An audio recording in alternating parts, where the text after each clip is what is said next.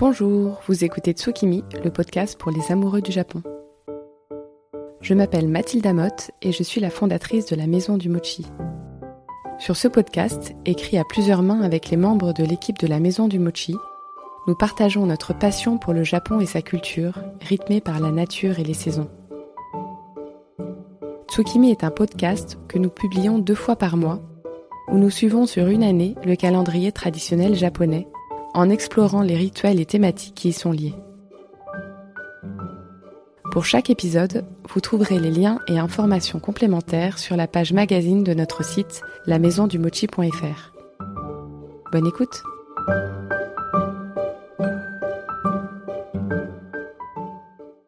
Bienvenue dans ce nouveau cycle dédié au Kyureki avec la rediffusion des épisodes consacrés à chaque mois de l'année. En ce début de mois de novembre, nous allons parler de la fête des enfants et de Momotaro, du goût pour la pluie et enfin des petits plaisirs que nous offre le mois de novembre. Car il est vrai que le mois de novembre figure parmi les moins appréciés de l'année.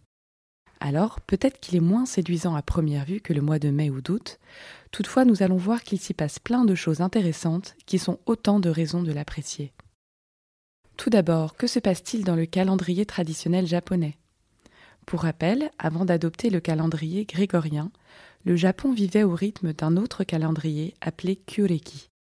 Ce calendrier est basé sur le cycle de la Lune et du Soleil et se divise en 72 micro-saisons de 4 jours appelées Ko. Ces Ko s'inscrivent à l'intérieur de 24 seki qui se répartissent elles-mêmes en 4 saisons, le printemps, l'été, l'automne et l'hiver. Dans ce calendrier, on parle beaucoup de la chute des températures avec l'arrivée du gel, le sol gelé et même l'arrivée de la neige pour le mois de novembre. Si on ne peut pas imaginer à notre époque voir la neige tomber en novembre, excepté en montagne évidemment, ce mois est en effet le mois où il commence à faire frais. Selon l'ancien calendrier, on entre de plein pied dans l'hiver, appelé Fuyu, dès le début du mois avec la séquille Rito qui débute le 7 novembre. Dans la première micro-saison de Rito, on annonce l'éclosion des camélias, la fleur de l'hiver par excellence. On l'appelle Tsubaki, ce qui signifie arbre aux feuilles épaisses. C'est une plante originaire du Japon, de la Chine et de la Corée. Pour l'anecdote, le camélia japonica de son nom scientifique serait arrivé par hasard à la fin du XVIIIe siècle, depuis la Chine jusqu'à Londres, dans la perspective de cultiver du thé. Mais en réalité, le thé est issu d'une espèce voisine, le camélia sinensis. Erreur d'achat de graines ou tromperie délibérée des vendeurs soucieux de protéger leur patrimoine économique, nul ne le sait. Mais cet événement aura au moins fait le bonheur des jardiniers de Grande-Bretagne, qui est devenue la seconde patrie après le Japon des camélias. Le camélia est une plante à forte valeur symbolique. C'est rien moins que l'emblème des samouraïs qui voient dans la floraison de ces fleurs rouges au cœur de l'hiver une métaphore de leur vie. Le Tsubaki est aussi un personnage à part entière du livre d'Ito Ogawa, La papeterie Tsubaki.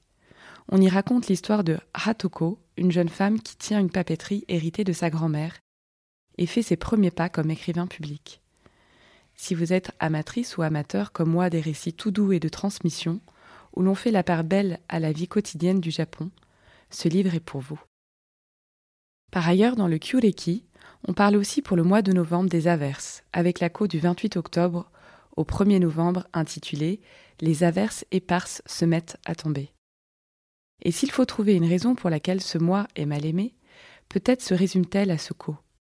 Et le tableau noir de novembre est total pour peu que l'on couple ces averses avec un bon vent du nord, comme l'annonce le co 59 à la toute fin de novembre. Le vent du nord dépouille les arbres de leurs feuilles. La pluie est encore bien peu apprécié chez nous, alors même que nous vivons depuis plusieurs années des étés caniculaires. Il faut entendre le ton mélancolique des présentateurs météo lorsqu'ils annoncent des jours pluvieux à venir. On dirait qu'ils nous annoncent quelque chose de néfaste, alors que sous nos latitudes, et excepté pour ce qui est des épisodes de pluie diluvienne débouchant sur des inondations, la pluie peut être vécue comme quelque chose de positif et de joyeux. Il suffit de regarder la joie des enfants qui n'ont alors qu'une idée en tête, sauter dans les flaques. Personnellement, je n'ai jamais compris ce désamour de la pluie, et j'adore depuis toute petite sortir quand il pleut, même lorsqu'il pleut très fort. Il faut être équipé évidemment, car le plaisir n'est clairement pas le même si on est avec une petite robe et un brushing tout frais que lorsqu'on est revêtu de son appert et de ses bottes jaunes. Sentir et entendre les gouttes d'eau tomber tout autour de moi lorsque je marche est une sensation très apaisante, comme si j'écoutais la nature parler, du plus petit murmure au gros chant de marins entonné par plusieurs centaines de voix. Au Japon, il y a plus de 300 noms ou appellations pour désigner la pluie, que l'on appelle ame. Je ne vais évidemment pas vous en dresser une liste complète, mais en voici un petit panel. On a Akisame, la pluie froide d'automne. Akishimeri, la longue pluie d'automne. Kirisame, la fine pluie comme le brouillard. Shigure, l'averse qui marque le passage de l'automne à l'hiver. On parle aussi des différentes gouttes de pluie. Il y a Aoba Ame pour désigner des gouttes de pluie qui s'accrochent aux feuilles. On a Namida Ame qui décrit des gouttes de pluie tombant comme des larmes. Et puis il y a énormément d'omatopées qui décrivent des bruits de la pluie en japonais. Zaza, Shito Shito, Para Para, Potsu Potsu, Picho Picho, Dosha Dosha ou encore Go Go. Et de nombreuses autres onomatopées encore. Et de nombreuses autres onomatopées encore. Ce qui nous amène au kotatsu. Car quel grand plaisir après une grande balade sous la pluie que de rentrer bien au chaud. Pour ceux qui ne connaissent pas, le kotatsu est une table basse recouverte d'un futon chauffant. Il est une vraie institution au Japon, dont les habitations sont assez peu chauffées. Et c'est précisément en novembre, lorsque les températures chutent, que l'on sort le kotatsu. En japonais, il existe même un mot pour désigner l'événement.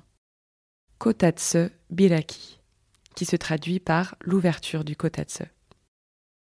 Une fois confortablement installé en tailleur, les jambes enfouies sous le futon, il y a une activité typique que la plupart des Japonais imaginent quand on leur parle de kotatsu. Manger des clémentines accompagnées d'un bon thé japonais et de quelques sembei, ces biscuits croquants à la, farine de riz, avec évidemment un chat pas loin, ronronnant. Comme activité pour novembre, que diriez-vous de vous offrir une parenthèse pluvieuse de qualité? Que vous soyez plutôt balade en ciré ou kotatsu, surveillez la météo et anticiper un moment pour savourer la pluie. Et voici pour clore le chapitre pluie quelques idées en plus de ce que font les Japonais à la maison le jour de pluie. Se débarrasser du superflu en triant les objets que vous utilisez vraiment et ceux que vous n'utilisez pas. Mettre de côté ses affaires d'été dans une étagère plus en hauteur ou dans une malle. Prendre un long bain chaud. Lire des romans et mangas en écoutant la pluie tomber. Jouer à des jeux vidéo cuisiner et discuter en famille. Pendant ce mois de novembre, les enfants et plus largement la jeunesse sont particulièrement célébrés. Tout d'abord, autour du 3 novembre, qui est Bunka no Hi, la fête de la culture, il y a les Bunkasai. Les Bunkasai sont des fêtes d'école organisées par les lycées et les universités dans tout le pays. Chaque classe se prépare pour ce festival depuis plusieurs mois pour présenter leur univers. Les élèves choisissent ce qu'ils veulent proposer et construisent leur événement de manière autonome. Théâtre, musique, jeux, cuisine, animation, c'est eux qui choisissent. C'est un événement clé de la vie scolaire que l'on retrouve systématiquement dans les mangas dont les protagonistes sont lycéens ou étudiants. Par ailleurs, en novembre, on fête Inoko no Iwai, littéralement la célébration des enfants du sanglier. Cette fête remonterait à l'ère Heian, période qui a lieu entre le IXe et le XIIe siècle. Elle aurait pour objectif de passer l'hiver en bonne santé, le sanglier étant un symbole de vitalité. Dans un article du blog de The Shufu Life, dont je vous donnerai le lien, l'auteur Audrey, qui vit depuis plusieurs années dans le Kansai, la région de Kyoto et d'Osaka, nous explique que le calendrier japonais est divisé en douze sections représentées par les animaux du zodiaque, et qu'il existe un mois associé au sanglier, correspondant plus ou moins au mois de novembre actuel. Le premier jour du mois de sanglier, à l'heure du sanglier, entre 21h et 23h, il est dit que déguster des inukomochi nous permettrait de rester en bonne santé pendant tout l'hiver. Ces mochis sont traditionnellement composés de sept poudres soja, haricots rouges, niébé, sésame, châtaigne, kaki et sucre. Aujourd'hui, c'est plutôt un mochi fourré d'anko, avec une marque sur le dessus symbolisant le pelage des marcassins. On le déguste le soir entre 21 et 21 heures, sur les horaires du sanglier. Si vous souhaitez fabriquer ces Inuko Mochi maison, nous vous mettrons le lien dans un article dédié vers une recette en ligne. D'ailleurs, le sanglier étant associé au signe de l'eau, il est dit que sortir son kotatsu ou allumer son chauffage lors du jour d'Inuko no Iwai permettrait donc d'éviter les incendies. Et voilà, la boucle est bouclée. Enfin, toujours autour des enfants, on célèbre le 15 novembre Shishigo-san. Shishigo-san signifie 7-5-3, car on célèbre les enfants de 3, 5 et 7 ans. Plus spécifiquement sont concernés par cette fête les petites filles et petits garçons de 3 ans, les garçons de 5 ans et les filles de 7 ans. L'âge de 3 ans marquait l'âge auquel les enfants étaient autorisés à se laisser pousser les cheveux, que l'on rasait jusqu'alors. 5 ans correspondait, pour les garçons, à l'âge auquel ils portaient leur premier hakama, qui est un pantalon large traditionnel. Enfin, c'est à 7 ans que les filles portaient leur premier obi, la ceinture du kimono. Le jour du 15 novembre, ou les journées alentours, on habille les enfants de beaux kimonos, le plus souvent loués. On se rend d'abord dans un studio pour une séance photo, puis on va au sanctuaire pour remercier les divinités de leur bonne santé et prier pour leur avenir. Je vous conseille de googliser Shishigo-san avec l'option image. Les tenues sont tout simplement à croquer. Pendant cette visite, les moines et prêtres offrent aux enfants des bonbons en forme de bâtonnets rouges et blancs. On les appelle Chitose Ame, les bonbons de Milan. Pour clore en beauté cette partie dédiée aux enfants, permettez-moi de vous conter l'une des légendes pour enfants les plus célèbres au Japon, l'histoire de Momotaro. Il était une fois un vieux couple qui vivait à la campagne sans enfants. Un matin, la vieille dame allait laver son linge à la rivière comme elle en avait l'habitude. Arrivée au bord de l'eau, elle se mit à l'œuvre quand elle aperçut quelque chose qui flottait dans le courant. Intriguée, elle ramena l'objet sur la berge et découvrit qu'il s'agissait d'une gigantesque pêche rouge. Elle rapporta le fruit chez elle et le montra à son mari. Ils ouvrirent la pêche en deux et découvrirent à l'intérieur un bébé. Le vieux couple, qui n'espérait plus être parent, adopta aussitôt l'enfant et l'appela Momotaro, du nom de la pêche qu'on appelle Momo, et de Taro, qui est un prénom très courant pour les fils aînés. En grandissant, Momotaro devint un jeune homme très fort et dégourdi, mais également très paresseux qui passait la plupart de son temps à dormir. Un jour, il entendit parler d'Onigashima, une île où vivaient des démons qui terrifiaient la population. En fonction des versions de la légende, Momotaro partit de lui-même ou fut forcé par les habitants du village.